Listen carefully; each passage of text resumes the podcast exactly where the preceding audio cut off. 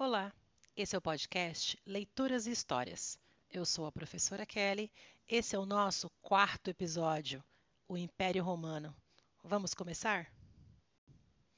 A civilização romana se desenvolveu na Península Itálica a partir do século 8 a.C. A região do Lácio, na Península Itálica, possui muitos rios e seu litoral é banhado pelo mar Mediterrâneo. No século VIII a.C., essa região era habitada por diferentes povos, que mais tarde deram origem à civilização romana. Ao norte da península viviam os lígures, nativos da região. A costa ocidental, por sua vez, era habitada por povos de diversas origens. Eles migraram para essa região por causa do solo fértil, da facilidade de navegação pelo rio Tibre e do relevo montanhoso que auxiliava na defesa das aldeias. Entre esses povos estavam os italiotas, latinos, sabinos, samnitas e os etruscos. Nessa época também se estabeleceram na península outros povos, entre eles os gregos e cartagineses, que fundaram colônias na região e passaram a disputar o domínio das rotas comerciais no Mediterrâneo. Roma foi fundada em 753 a.C., na região do Lácio, com a unificação de aldeias latinas e sabinas. Alguns estudiosos acreditam que os responsáveis por essa unificação foram os etruscos. Não se conhecem os detalhes da fundação histórica de Roma, mas uma das hipóteses é que Roma teria sido fundada por chefes etruscos, que teriam unido numa única comunidade diferentes povoados de sabinos e latinos. Entre 753 e 509 a.C., Roma cresceu, deixou de ser uma pequena povoação e transformou-se numa cidade dotada de calçadas, fortificações e sistema de esgoto, tendo o latim se consolidado como língua corrente. No século VIII a.C., os etruscos habitavam uma região da Península Itálica que ficou conhecida como Etrúria. Nessa região, rica em jazidas de ferro e cobre, eles fundaram cidades prósperas, como Tarquínia, Volterra e Arezzo. Os romanos mantinham intenso contato com os etruscos, dos quais herdaram grande parte de sua cultura. Com eles aprenderam técnicas agrícolas, urbanísticas e arquitetônicas, e métodos de organização militar e administrativa. Além disso, absorveram algumas crenças religiosas e o gosto por diversões, danças e jogos, como corridas e lutas. Em razão dessa grande influência, alguns estudiosos chamam Roma de filha de Etrúria. Além dos etruscos, os romanos foram muito influenciados pelos gregos. Já havia colônias gregas no sul da Península Itálica e na Sicília, desde o século VII a.C. E dessa forma os gregos conviveram com os romanos durante séculos. Assim, muitos elementos da cultura grega foram incorporados pelos romanos. Dos gregos, os romanos incorporaram e adaptaram o alfabeto vários conceitos e ideias, além de grande parte de sua arte e mitologia. Os períodos da história romana estão divididos em quatro partes: a monarquia, a república, o alto império e o baixo império. Neste podcast apresentaremos a monarquia e a república. Alto Império e Baixo Império estará no próximo episódio. Vamos lá? A monarquia em Roma. Durante o período inicial de sua história, Roma era dominada pelos etruscos e tinha como regime político a monarquia. Os habitantes de Roma estabeleceram uma organização política com base nas gentes, plural de gens, grandes sociedades familiares chefiadas por um patriarca, denominado pater familias. O patriarca era responsável pelo culto familiar e tinha poderes para controlar a vida de seus parentes e subordinados. Até 509 a.C., os romanos foram dominados pelos etruscos, que impuseram a monarquia como forma de governo. O rei etrusco era o governante supremo, responsável pelo controle administrativo, judicial, militar e religioso. Nessa época, a sociedade romana subdividia-se em quatro grupos principais: os patrícios, plebeus, clientes e escravos. Os patrícios se diziam descendentes dos paterfamilias, membros fundadores de Roma. Eles faziam parte do Senado e eram os únicos que participavam das decisões políticas. Os plebeus formavam a massa de trabalhadores como agricultores, artesãos, comerciantes e pequenos proprietários. Grande parte deles era descendente de famílias estrangeiras e nem sempre eram pobres. Na época da monarquia em Roma, não tinham direito à participação política. Os clientes, por sua vez, compunham uma camada intermediária. Eles eram plebeus que viviam sob a proteção de um patrício, ao qual deviam total fidelidade e respeito. Já os escravos eram, em sua maioria, plebeus endividados e constituíam uma camada pouco expressiva da população romana no período monárquico. A República em Roma. As principais instituições políticas do período republicano eram o Consulado, o Senado e a Assembleia do Povo. A monarquia vigorou em Roma até cerca de 509 a.C., quando um grupo de patrícios revoltou-se contra o rei etrusco Tarquínio II. Descontentes com o domínio estrangeiro, os patrícios expulsaram os etruscos da cidade derrubaram a monarquia e implantaram a república. A palavra república vem da expressão em latim res publica, que significa coisa pública, ou seja, que é do povo. As principais instituições no período republicano, como foi dito, eram o consulado, o senado e a Assembleia do Povo. Sobre o consulado, com o fim da monarquia, o rei foi substituído por dois cônsules, que tinham como função comandar o exército em tempos de guerra, representar a cidade em cerimônias religiosas e julgar crimes. O mandato de um cônsul durava um ano. O Senado instituição que desempenhava funções centrais na República Romana, como a organização dos cultos públicos, o controle das finanças e a administração das províncias romanas. Assembleia do Povo. No período republicano, instituição da qual participavam tanto patrícios quanto plebeus. Suas funções principais eram eleger os cônsules e promulgar leis. A expansão territorial. Já nos primeiros anos do regime republicano, os romanos lançaram mão de uma política de expansionismo territorial e econômico, a partir da conquista de povos vizinhos. Quando o expansionismo romano atingiu o sul da Península Itálica, essa região era ocupada por cartagineses, chamados pelos romanos de púnicos. Os cartagineses eram originários de Cartago, uma cidade-estado fundada em 814 pelos fenícios, no litoral do norte da África, local estratégico que lhes possibilitou dominar o comércio no Mediterrâneo. Porém, com suas pretensões de expansão territorial e econômica, Roma entrou em conflito com os cartagineses pelo domínio das rotas comerciais.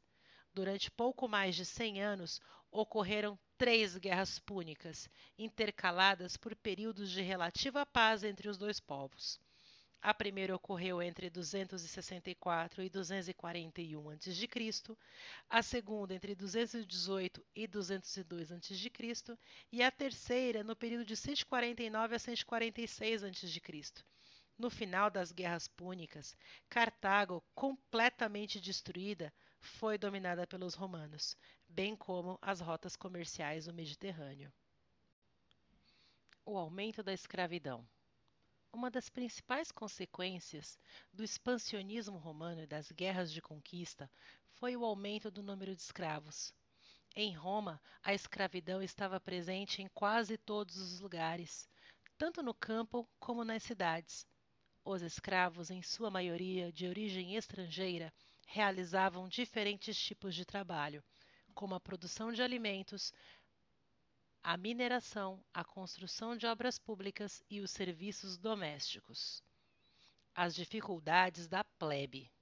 O expansionismo da República Romana teve profundas consequências sociais. Os pequenos proprietários rurais, plebeus, que lutavam nas guerras de conquista, não podiam cultivar suas terras e acabavam se endividando. Para pagar essas dívidas, eles tinham que entregar as suas terras a homens ricos, tanto patrícios quanto plebeus enriquecidos. Dessa forma, as propriedades rurais se concentraram nas mãos de poucas pessoas, o que favoreceu a formação de latifúndios. Enquanto isso, as famílias plebeias migravam para a cidade de Roma em busca de trabalho, dando início a um processo de êxodo rural. Na cidade, porém, encontravam dificuldade para conseguir um emprego, pois grande parte do trabalho vinha sendo realizada pela crescente população de escravos. As conquistas da plebe. Diante desse cenário social, os plebeus se organizaram para reivindicar medidas governamentais que aumentassem sua participação política e, consequentemente, melhorassem as suas condições de vida. Por meio de muitas lutas, conseguiram aprovar medidas e leis que os beneficiavam. Veja algumas delas. O Tribunato da Plebe, século V a.C. Magistratura exercida exclusivamente por plebeus, os tribunos da plebe podiam vetar leis e decisões do Senado e propor leis que beneficiassem os plebeus. A Lei Canuleia, século V a.C., aboliu a proibição de casamentos entre patrícios e plebeus. Com isso, um plebeu rico podia se casar com uma mulher de família patrícia, a fim de facilitar a sua ascensão na política romana. As leis licínias, século IV a.C., determinaram o direito dos plebeus ao acesso às terras públicas, conquistadas por meio de guerras, e às altas magistraturas como o consulado.